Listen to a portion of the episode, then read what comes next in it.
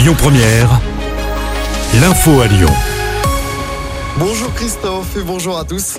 Encore un métro en panne à Lyon ce matin. La ligne C circule uniquement de Hénon à Hôtel de Ville Louis Pradel. La station Cuir n'est plus desservie. La reprise de la circulation est estimée à 10 heures selon les TCL. Ce matin, le métro A avait également été perturbé par une panne. L'enquête se poursuit après la diffusion d'une vidéo de l'agression d'une jeune fille à Lyon. Vidéo devenue virale sur Internet. Sur celle-ci, on voit une adolescente être rouée de coups par deux autres jeunes filles dans une cage d'escalier. L'agression très violente se serait déroulée dans le 9e arrondissement. Selon le progrès, une personne a été interpellée et la préfecture du Rhône demande aux internautes de stopper la diffusion de cette vidéo.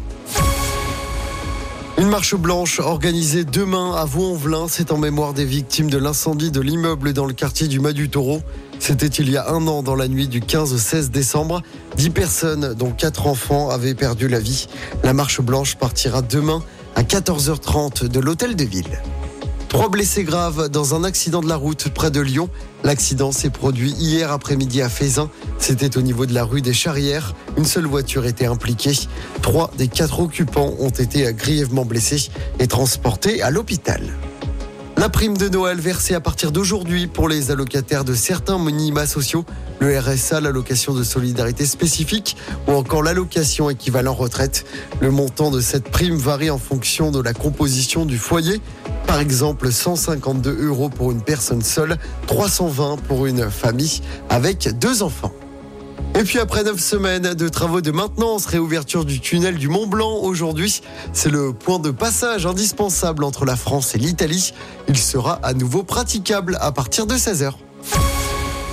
On passe au sport en football. Déplacement compliqué pour l'OL à Monaco ce soir.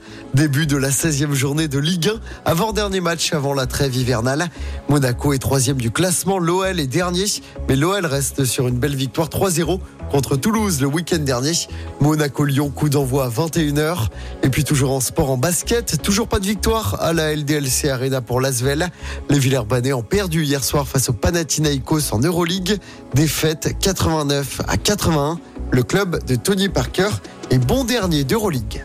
Écoutez votre radio Lyon Première en direct sur l'application Lyon Première, lyonpremière.fr et bien sûr à Lyon sur 90.2 FM et en DAB+. Lyon Première